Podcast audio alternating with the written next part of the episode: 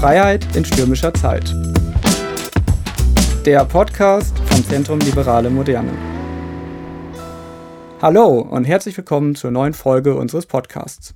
Mein Name ist Lukas Daubner und ich bin wissenschaftlicher Mitarbeiter beim Zentrum Liberale Moderne für den Bereich Ökologische Moderne. Lipmod beschäftigt sich, wie in den letzten Ausgaben des Podcasts schon deutlich wurde, mit vielen Themen. Ein Herzstück unserer Arbeit ist die Frage, wie die ökologische Transformation der Gesellschaft sichergestellt werden kann, ohne freiheitliche Rechte einzuschränken. Dabei geht es um das Verhältnis von Staat und Individuum, aber auch von Politik und Wirtschaft. Die Zahlen sind eindeutig. Die Menschheit verbraucht deutlich mehr Ressourcen als nachwachsen. 10% der Weltbevölkerung stoßen 50% des globalen CO2s aus. Dass mehr Klimaschutz notwendig ist, ist heute ein übergreifender Konsens. Wie Klimaschutz erreicht und gestaltet werden kann, ist dagegen Gegenstand teils heftig umkämpfter Debatten. Wie der in München lehrende Soziologe Armin Nassihi es beschreibt, sind nicht nur die ökologischen Ressourcen knapp, sondern auch die Steuerungskapazitäten der modernen Gesellschaft. Wie kann also Klimaschutz in Zeiten der Corona-Pandemie, aber auch danach ernsthaft gelingen? Welche Rolle spielt wirtschaftliches Wachstum dabei und welche konkreten Maßnahmen sind jetzt nötig, um die deutsche sowie europäische Wirtschaft auf einen CO2-armen Pfad zu lenken? Diese und weitere Fragen diskutieren heute meine Gäste Claudia Kempfert und Ralf Füchs. Claudia Kempfert ist aus dem Homeoffice zugeschaltet, daher bitten wir, die nicht so gute Soundqualität zu entschuldigen. Claudia Kempfert leitet seit 2004 die Abteilung Energie, Verkehr und Umwelt am Deutschen Institut für Wirtschaftsforschung, dem DIW in Berlin, und ist seit 2009 Professorin für Energieökonomie und Nachhaltigkeit an der Hertie School of Governance. Außerdem mischt sie sich immer wieder in die öffentlichen Debatten ein, etwa beim Thema Energiewende.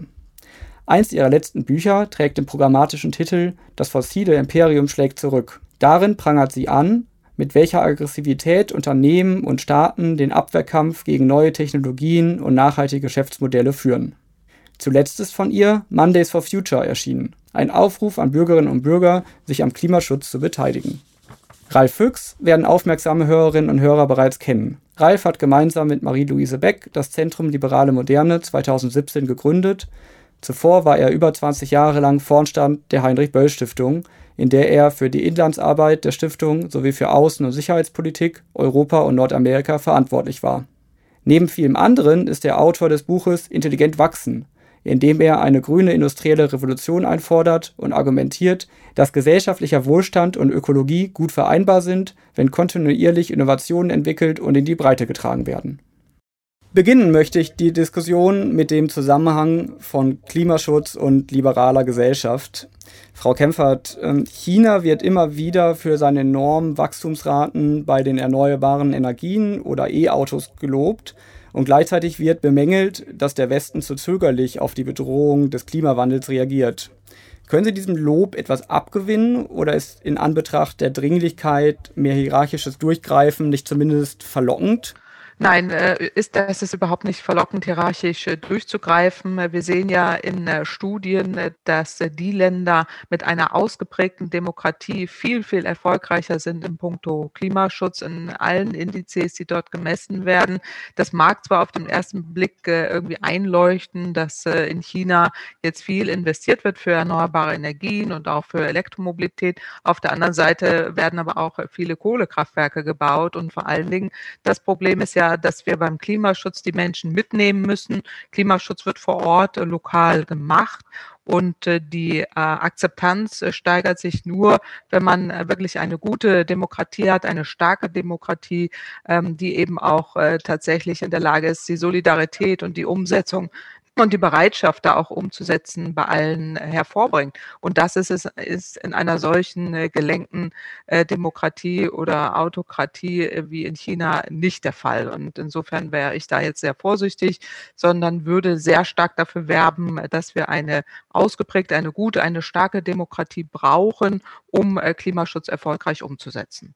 Aber gleichzeitig stehen wir ja vor dem Dilemma, dass demokratische Entscheidungen oft recht langsam sind, jetzt aber schnelles Entscheiden notwendig ist. Ralf, wie können wir denn dieses Dilemma auflösen?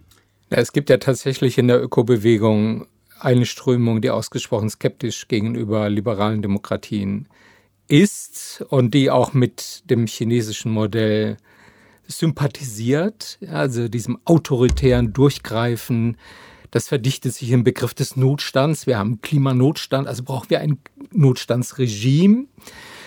Aber ich teile völlig die Auffassung von Claudia Kempfert, dass jedenfalls on the long run offene Gesellschaften erfolgreicher sein werden äh, in der Eindämmung des Klimawandels, weil sie mehr Kreativität auch mobilisieren können. Ja, das, wir, wir können ja den Klimawandel nicht einfach durch rigides Ordnungsrecht aufhalten, ja, durch äh, immer stärkere Einschränkungen und äh, sagen Verbote, sondern letztlich geht es um eine Neuerfindung der Industriegesellschaft, um eine grüne industrielle Revolution und die braucht viele Akteure, Wissenschaft, Forschung, Unternehmen, eine aktive Zivilgesellschaft, selbstverantwortliche Bürgerinnen und Bürger.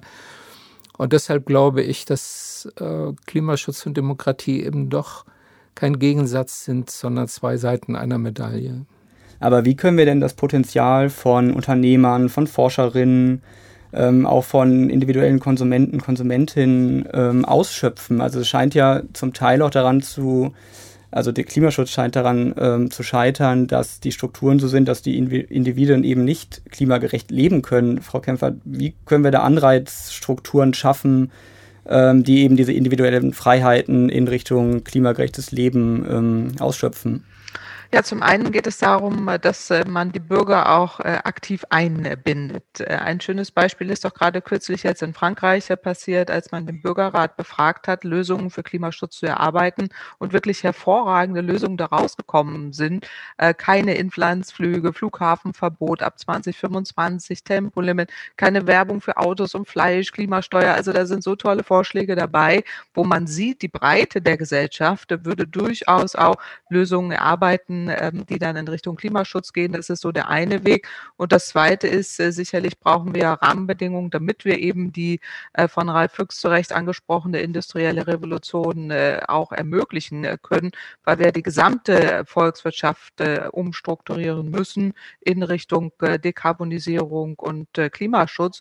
Und dafür bedarf es eben entscheidender Rahmenbedingungen, damit die Investitionen auch kommen. Und diesen, diesen Vielklang, den muss man sicherstellen sicherstellen, dass man einerseits auch äh, mehr Demokratie wagt, also wirklich aktiv auch die Bürger einbindet in dem parlamentarischen äh, Prozess in irgendeiner Form und zum Zweiten dann auch äh, im Parlament Lösungen erarbeitet, die für die gesamte Volkswirtschaft dann notwendig sind, um den Wandel auch zu gestalten.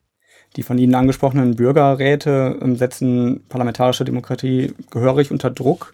Ralf, du hast ein bisschen skeptisch geguckt. Also ich denke, dass sagen, am Ende eben doch äh, im Parlament ausgehandelt werden muss, wie schnell wir vorwärts gehen und welche Wege wir bestreiten.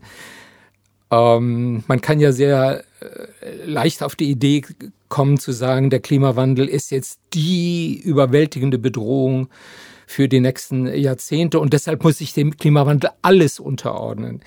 Das erinnert so ein bisschen an die Anfänge jetzt der Corona-Krise, wo ähm, die Virologen und die Epidemiologen sozusagen äh, diejenigen waren, ähm, die sagten, was jetzt getan werden muss. Ja, aber je länger das dauerte, desto klarer wurde, dass es eben auch um ökonomische Folgewirkungen geht, um sozialpsychologische Fragen, wie lange kann man Eltern mit ihren Kindern einsperren, ähm, mit den Auswirkungen auf unser Alltagsleben. Und das ist doch bei der Klimapolitik am Ende auch so. Also wir müssen intelligente, ich würde sagen, Synergien sagen, produzieren äh, und nicht äh, Ökologie gegen äh, wirtschaftlichen Erfolg und Wohlstand und Lebensqualität gegeneinander ausspielen. Und das ist ein Aushandlungsprozess. Da kann ich einfach man, man sich auf die Klimawissenschaft berufen und sagen, die hat festgestellt, was getan werden muss und das wird jetzt durchgesetzt, ohne nach links und rechts zu gucken. Aber die Klimaräte. Wenn ich da ganz kurz drauf. Na, gerne. Völlig, völlig einverstanden. Und ich finde es auch wichtig, äh, was, äh, was da gesagt äh, wurde, dass wir einerseits aber nicht ein Missverständnis haben. Also ich meinte jetzt nicht, dass Bürgerräte das Parlament ersetzen, sondern als eine ähm, zusätzliche Komponente, die man auch mit einbinden kann, aber nicht als Ersatz, sondern als Stärkung der Demokratie. Und das Zweite, was ich wichtig finde, ist, in der Tat ist es so, dass man im, in dieser Corona-Krise jetzt so im Zeitraffer sieht, wie aber auch eine starke Demokratie äh, funktioniert. Die Wissenschaft sagt, was, äh, was passieren würde, gibt Szenarien vor, aber sie sagt eben nicht, äh, was äh, gemacht werden muss.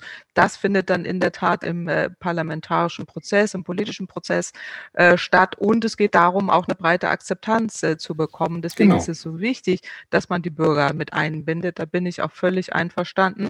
und dann ist es am Ende ein Aushandlungsprozess und äh, hier äh, kommt es aber auf den Vielklang an. Die Wissenschaft gibt Erkenntnisse, die Politik handelt, die Bürger werden einbezogen und am Ende ist es die Solidarität und die starke Gesellschaft, die das dann gemeinschaftlich umsetzt. Und äh, das, das finde ich enorm gut. Ja, Corona ist ein gutes Stichwort. man kommt ja dieser Tage nicht daran vorbei. Vor wenigen Wochen hieß es an mancher Stelle, dass die Corona-bedingten sozialen und ökonomischen ähm, Stillstände eine Wohltat für Klima und Umwelt seien. Ähm, die CO2-Emissionen sind teils massiv zurückgegangen, Wildtiere haben sich in die Städte gewagt, die Fischbestände haben sich zum Teil erholt. Ähm, und es scheint so ein bisschen so, dass es der Natur und dem Klima ganz gut tun würde, wenn die Wirtschaft stillsteht. Ähm, ist das eine falsche Annahme, Ralf?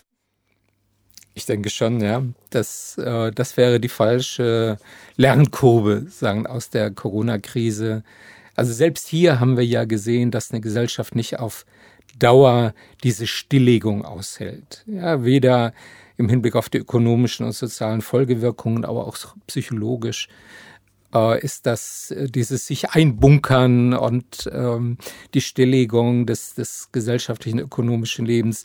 Das ist keine Vision, für die man äh, Mehrheiten gewinnen kann. Ich glaube, dass man eher äh, Klimapolitik als einen großen Aufbruch äh, buchstabieren muss, ähm, indem wir Bedrohungen in Herausforderungen und Herausforderungen in Chancen sagen, verwandeln. Und man hat jetzt gesehen, dass äh, selbst durch diese massive äh, globale Rezession sind die CO2-Emissionen nur etwa so 15, 17 Prozent äh, zurückgegangen. Wir brauchen aber eine Reduktion um annähernd 100 Prozent um klimaneutral zu werden. Und das kriegen wir nicht durch Schrumpfen, sondern das bekommen wir nur durch Innovation. Also grünes Wachstum, also Frau Kempfert, wie kommen wir denn auf so einen grünen Wachstumspfad? Ja, ich denke, da braucht es äh, unterschiedliche Rahmenbedingungen, dass wir da auf einen solchen Wachstumspfad äh, kommen. Und ich würde völlig übereinstimmen, was gesagt wurde, dass äh, wir in der Tat äh, diesen Stillstand und diese äh, schreckliche Corona-Krise nicht als Erfolg einer Klimapolitik sehen sollten, auch wenn jetzt lokal die Emissionen runtergegangen sind, die Umweltverschmutzung weniger wurde. Aber gemessen aufs globale Klima ist das auch nur ein Wimpernschlag und hilft in keinster Weise. In der Tat muss es dann darum gehen, dass äh, die Emissionen äh, deutlich sinken. Und das geht eben gerade in dieser äh, angesprochenen Innovation, äh, die wir dort äh, brauchen, also Investitionen in erneuerbare Energien, Energieeffizienz, äh, auch in die energetische Gebäudesanierung, nachhaltige Mobilität ist hier sehr wichtig und die gesamte Palette. Und diese Investitionen müssen angeschoben werden. Einerseits könnte man ähm, durch die Rahmenbedingungen, zum Beispiel über eine ökologische Steuerreform, dass die CO2 Preise nach oben gehen, es äh, dort mhm. Anreize geben. Andererseits auch Investitionen in, ähm, in grünen Stahl beispielsweise als ein Beispiel zu nennen, äh, anschieben, indem man auch Investitionsallianzen ermöglicht. Also der Staat hier auch Investitionsfonds zur Verfügung stellt, aus dem eben solche Investitionen auch mitgeholfen werden können, ähm, dass sie fließen. Das ist äh, der ökonomische Weg, äh, um den es hier geht. Aber es bedarf eben auch umfassender Förderung, äh, insbesondere was jetzt auch der Ausbau der Ladeinfrastruktur angeht, der Schienenverkehr äh, oder auch der energetischen Gebäudesanierung. Sprich, wir brauchen ein breites Spektrum, einen breiten Maßnahmenstrauß, um eben solche Investitionen zu Der Witz ist ja gerade, dass äh, die von Ihnen beschriebenen Investitionen und Innovationen setzen eben doch eine florierende Ökonomie voraus. In einer schrumpfenden Volkswirtschaft sinken mittel- und langfristig auch die Investitionen und das Innovationstempo. Und das ist gerade das Gegenteil von dem, was wir brauchen.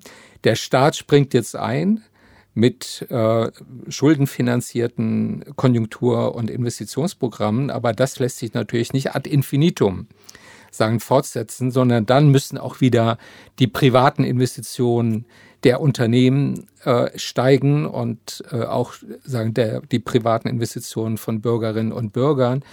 Und wir brauchen so eine Art selbsttragende äh, ökologischen Aufschwung.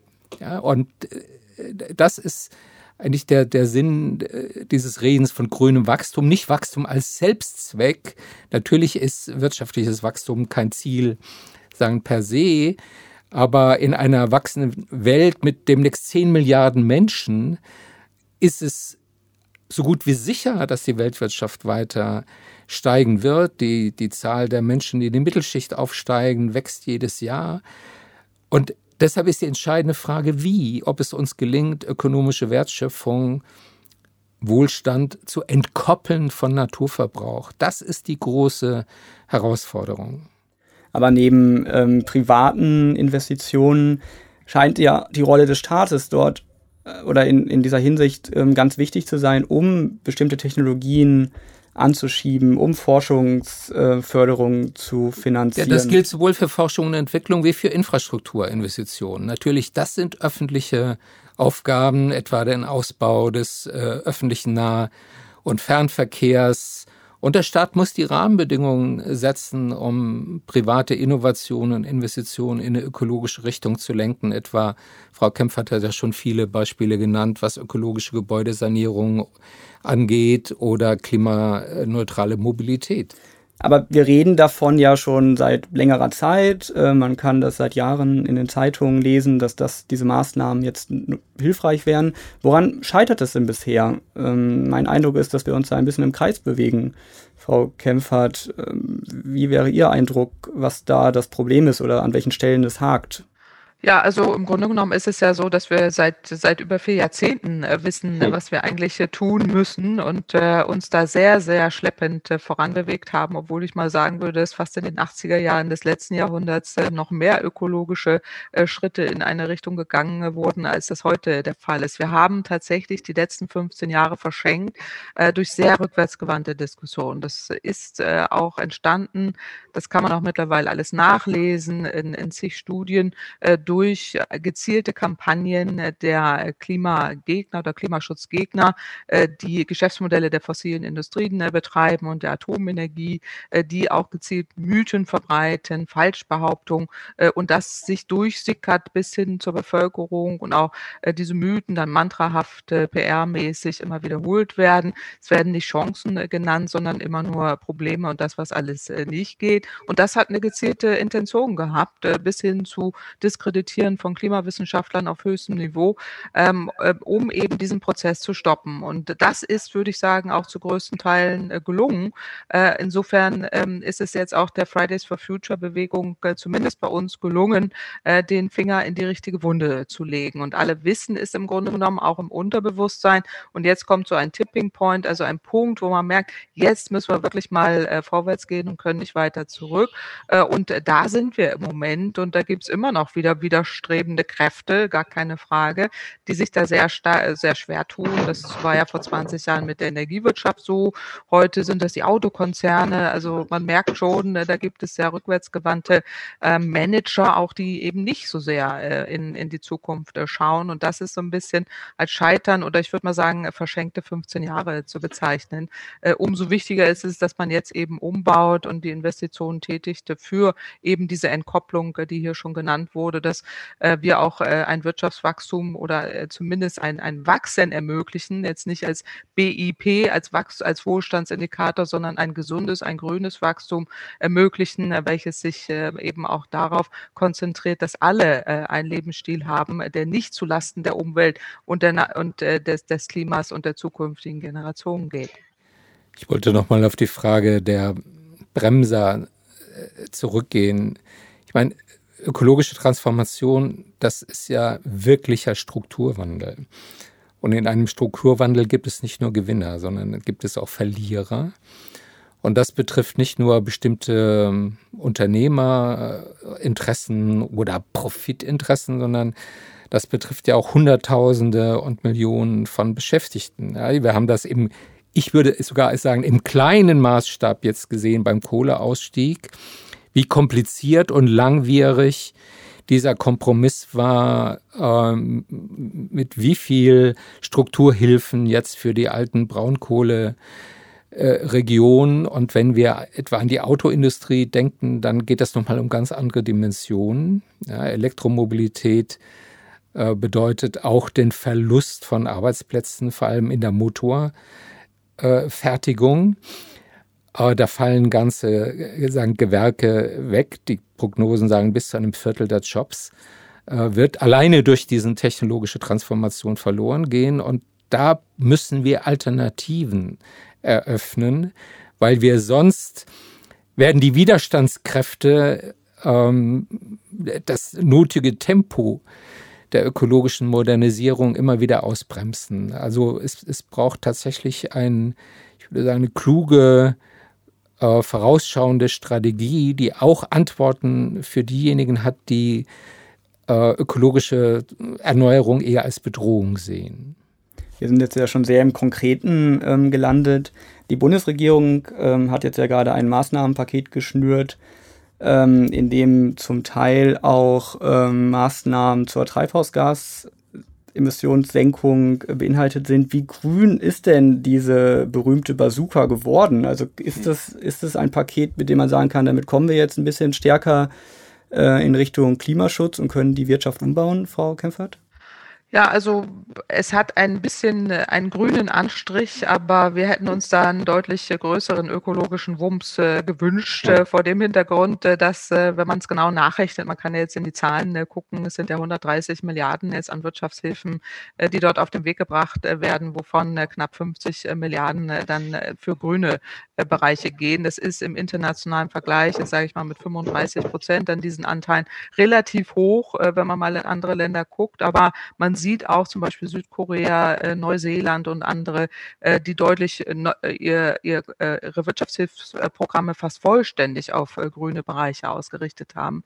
Und das wäre sicherlich wünschenswert gewesen. Wir, wir wünschen uns da jetzt, dass ähm, eben deutlich mehr Investitionen auch kommen, durch den Staat angeschoben. Und dann kann es eben auch zu dem von zu Recht Ralf Füchs eben angesprochenen zusätzlichen Jobs oder neuen Jobs kommen. Also wir haben da Berechnungen angestellt, dass in der Tat eben äh, dann äh, bis zu 500.000 äh, Jobs äh, wegfallen durch die jetzige Krise. Aber wenn man es klug macht, 900.000 neue entstehen. sprich, in der Summe ist man dabei 400.000 neuen Jobs. Mhm. Warum? Weil eben auch die Energiebranche auch die Digitalisierung, äh, viele Bereiche sehr viel beschäftigungsintensiver sind. Das ist bei der Energiewende schon lange bekannt, aber eben auch bei anderen Bereichen, auch im Übrigen in der nachhaltigen Mobilität. Insofern ist dieses Festhalten an der Vergangenheit äh, dann gerade auch für die Beschäftigten hochproblematisch, wenn sie dann wirklich ihren Job verlieren, weil man die Zeichen der Zeit nicht rechtzeitig äh, erkannt hat und dann nicht rechtzeitig in Richtung Zukunft geht. Klar, die Herausforderung ist möglichst an der Spitze der Innovation sich zu bewegen und nicht am Schwanz. Ich meine, was jetzt die äh, Konjunkturprogramme angeht, gibt es schon ein objektives Problem, dass die ökologischen äh, Maßnahmen, das sind in der Regel ja investive Maßnahmen, also angefangen von Forschung und Entwicklung bis zur Infrastrukturinvestitionen. Und die haben einen sehr langen zeitlichen Vorlauf. Also bis die wirken, äh, vergehen Jahre und es gab jetzt natürlich eine ökonomische Notwendigkeit einer kurzfristigen konjunkturellen Intervention, um die wegbrechenden Umsätze der Unternehmen und die schrumpfenden Einkommen auf Seiten der Beschäftigten zu kompensieren. Aber klar, wir sollten mehr Zukunft und weniger äh, versuchen, den Status quo zu konservieren. Zum Beispiel hatte ich nochmal nachgelesen, dass ähm, im Hinblick auf die EEG-Reform es ja vor allem eher ein Rumdoktoren ist, was dort passiert ist. Also da gab es ja durchaus die Hoffnung, dass da ein größerer Wurf ähm, geworfen wird. Ralf, wie schätzt du das denn ein? Oh, da haben wir vielleicht äh, eine Differenz, äh, über die zu diskutieren sich lohnt. Ich bin schon länger eigentlich skeptisch, was äh, eine Fortschreibung des EEG in seiner alten Form angeht, also des Erneuerbaren Energiengesetz mit der Einspeisevergütung und äh, als, als Kernelement. So wie es jetzt auch weiterhin vorgesehen ist. Ja, da ist jetzt der Solardeckel äh, gesprengt worden, das ist auch äh, gut so. Aber ursprünglich war das EEG ja als eine Art Anschubfinanzierung, als Innovationsfinanzierung äh, gedacht, um erneuerbare Energien äh, wettbewerbsfähig zu machen. Umgekehrt muss man eben die fossilen stärker sagen besteuern. Jetzt haben wir eine drastische Reduzierung der Kosten für Solar- und Windenergie. Das können wir uns auch als Erfolg des EEG auf die Fahnen schreiben. Aber jetzt ist meines Erachtens die entscheidende Herausforderung, auf die die Förderung ausgerichtet werden muss, wie wir ökologische oder regenerative Regelenergie bereitstellen können, also gesicherte Leistung bereitstellen können. Und da würde ich sehr viel stärker, sei es virtuelle Kraftwerke, also das Zusammenschalten einer Vielzahl von Solar- und Windanlagen oder eine Kombination von äh, Wind mit äh, Öko, also Bioenergien sagen fördern und die Kombination mit Speichertechnologien, also mit Batterie, äh, und anderen äh, Formen von, von äh, Stromspeichern. Das ist meines Erachtens der Sprung, den wir jetzt erreichen müssen, wenn wir bei den Erneuerbaren jetzt deutlich über 50 Prozent ähm, des Strombudgets kommen. Frau Kempfert, würden Sie sagen, dass das der Sprung ist, der nötig ist? Ja, also da haben wir keine Dissens. Ich finde es absolut äh, sinnvoll, dass wir ähm, gesicherte Leistungen ähm, äh, da auch fördern. Aber das EEG macht ja genau das äh, nicht und, und explizit genau. nicht, äh, weil die jetzigen Ausschreibungen im höchsten Maße ungeeignet sind, um genau das äh, zu erreichen. Insofern äh, bleibe ich da bei meiner Kritik, dass diese EEG-Deformation, so würde ich es jetzt wirklich nennen, äh, mit den Ausschreibungen jetzt zu diesem fatalen Einbruch äh, geführt hat. Gerade bei der Windenergie ist das äh, desaströs und die Kostensenkungspotenziale entstehen nicht, weil man jetzt die, die Ausschreibungen eingeführt geführt hat, sondern weil der internationale Markt sich weiterentwickelt hat. Und was tut man? Man wirkt äh, den deutschen Markt äh, komplett ab und die, auch die norddeutsche Windenergie geht den Bach runter. Das sind wichtige Industriearbeitsplätze, äh, die man hier nicht äh, verlieren sollte. Insofern ist es schon ein, ein wichtiger Weg, diese erneuerbare Regelenergie inklusive Speicher völlig einverstanden äh, zu fördern. Das könnte man auch äh, über eine EEG-Förderung, die genau das bemisst und äh, dann eben auch Fördersätze festschreibt, äh, die, die das äh, macht. Und genau das hat aber diese EEG-Reform nicht zum Ziel. Wir diskutieren immer nur über, wer zahlt das alles und die Kosten sind zu hoch, aber überhaupt nicht ergebnisorientiert in, in eben eine solche Richtung mit 100 Prozent erneuerbare Energien, wo wir erneuerbare Regelenergie brauchen. Und die Speicher werden ja auch ausgebremst. Stattdessen verheddert man sich da in irgendwelche Leitungsdiskussionen, die äh, äh, jetzt nicht die Ursache des Problems sind äh, und äh, man äh, die eigentlichen Probleme, die, die wir haben in Richtung Regelenergie, äh, überhaupt nicht adressiert. Insofern ist meine Kritik an dieser Reform weiterhin fundamental. Ich hätte noch einen zweiten ähm, Kritikpunkt und das ist diese nationale Engführung. Meines Erachtens müssten wir längst auf dem Weg sein äh, zu einem Art europäischen sagen EEG, also für einen europäischen erneuerbaren Energienverbund von Skandinavien bis zum Mittelmeer, möglichst auch sogar unter Einschluss der nordafrikanischen Länder, weil die Mengen an erneuerbaren Strom, die wir brauchen werden, um den Verkehr umzustellen auf Elektromobilität, jedenfalls den Straßen, Verkehr, um die Chemieindustrie äh, von Öl und Gas auf Wasserstoff umzustellen, die Stahlindustrie klimaneutral zu machen, werden den heutigen Stromverbrauch multiplizieren, also um einen Faktor drei, vier. Und ich bin überzeugt davon, dass die Mengen an erneuerbaren Strom äh, nicht alleine national generiert werden können und auch die Mengen an grünem Wasserstoff, den wir sagen brauchen, einen solchen Verbund voraussetzt. Und da verlieren wir gerade entscheidende Jahre. Ich denke, man kann zu diesem Thema ja eigentlich eine ganze eigene Podcast-Folge machen, weil da ja viel, viele Fragestellungen offen sind und die enorm wichtig für die Zukunft einer grünen Wirtschaft sind. Ich würde die letzten Minuten des Gesprächs aber noch auf ein anderes Thema lenken, und zwar auf die Frage, ob nicht jetzt schon Anpassungsmaßnahmen an einen ähm, Klimawandel notwendig sind, weil der Diskussion wenn man genau zuhört, wird ja klar, dass es ein, ein gewisses Gap gibt zwischen der notwendigen Veränderung der Wirtschaft und der Geschwindigkeit, in der diese Veränderung ähm, erfolgen kann. Äh, wenn man in verschiedene Industrien guckt, da sprechen wir von Jahrzehnten, bis äh, klimaneutrale Technologien im großen Maßstab ähm, anwendbar sind. Das heißt, die Frage ist eigentlich, müssen wir jetzt unsere Gesellschaft, unsere Städte, unsere Infrastruktur nicht viel stärker schon auf die drohenden Veränderungen, klimatischen Veränderungen anpassen. Hm, Frau Kämpfer, wie ist das aus Ihrer Perspektive? Zumal diese Maßnahmen ja auch zusätzlich noch Geld kosten, das wiederum für andere Investitionen dann fehlt. Ja, letztendlich äh, bleibt uns ja nichts anderes übrig und wir tun es ja auch schon die ganze Zeit heimlich, äh, uns da anzupassen. Es äh, gibt ja auch in Deutschland einen Küstenschutz, der Meeresspiegel, der ansteigt, wo man sich vorbereiten muss.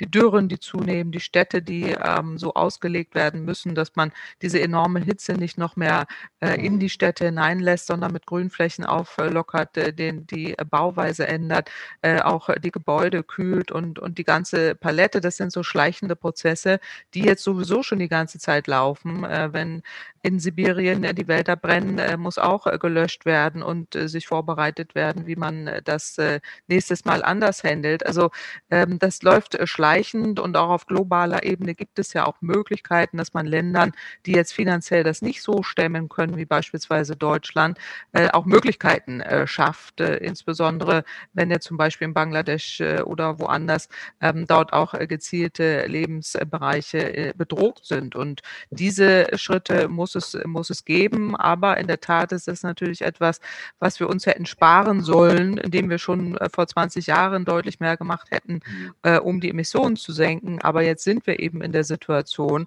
und äh, wir sind ja erst am Anfang. Also die Klimaforscher schlagen ja die Hände über den Kopf zusammen und sagen, es läuft ja alles noch viel schneller, als wir eigentlich dachten. Äh, und deswegen ist da jetzt so dringende Eile geboten. Also ich denke, man muss das eine tun, ohne das andere zu lassen. Genau. Die Anpassung Anpassungen sind notwendig, aber gleichzeitig muss alles passieren, damit die Emissionen sinken. Teile ich völlig. Wir dürfen auf keinen Fall Anpassungen und Reduktion von CO2 Alternativstellen. Sie sind komplementär und wir müssen auch die Anpassungsmaßnahmen beschleunigen. Also etwa die Stadtbegrünung, von der Claudia Kempfert schon gesprochen hat. Ich frage mich, warum haben wir nicht viel mehr Programme für Dachbegrünung, für Fassadenbegrünung, für mehr Bäume in der Stadt? Gilt aber auch für die Landwirtschaft. Im globalen Maßstab werden die Klimaveränderungen die Landwirtschaft dramatisch verändern und äh, wenn wir nichts tun, äh, zu äh, Ernährungskrisen führen. Und das heißt, wir müssen auch ein paar Tabus wegräumen, was moderne äh, Pflanzenbiologie angeht, die Entwicklung von äh, hitzeresistenten Pflanzen, die weniger Wasser brauchen, die die äh, Sonnenenergie äh, intensiver nutzen, also Photosynthese optimieren. Ähm, das ist eine Kombination von Verhaltensänderungen und Hochtechnologie. Ja, ganz herzlichen Dank. Ähm, wir sind jetzt leider am Ende der Zeit angekommen. Es gäbe noch zig Themen, die man in dem Zusammenhang behandeln müsste. Die Frage, wie und ob Kernenergie weiterhin eine Rolle spielt, die Frage der Mobilität der Zukunft äh, und so weiter. Das können wir dann gerne in einem nächsten Gespräch äh, machen. Äh, liebe Frau Kempfert, vielen Dank, dass Sie dabei waren. Ähm, Ralf Füchs, auch vielen Dank für die anregende Diskussion und vielen Dank an die Zuhörerinnen und Zuhörer. Schauen Sie gerne auch auf unserer Homepage lipmod.de vorbei und tragen Sie sich dort in unseren Newsletter ein. Die nächste Folge des Podcasts, voraussichtlich im August, widmet sich dann den Gegnerinnen und Gegnern der liberalen Demokratie. Auf Wiederhören.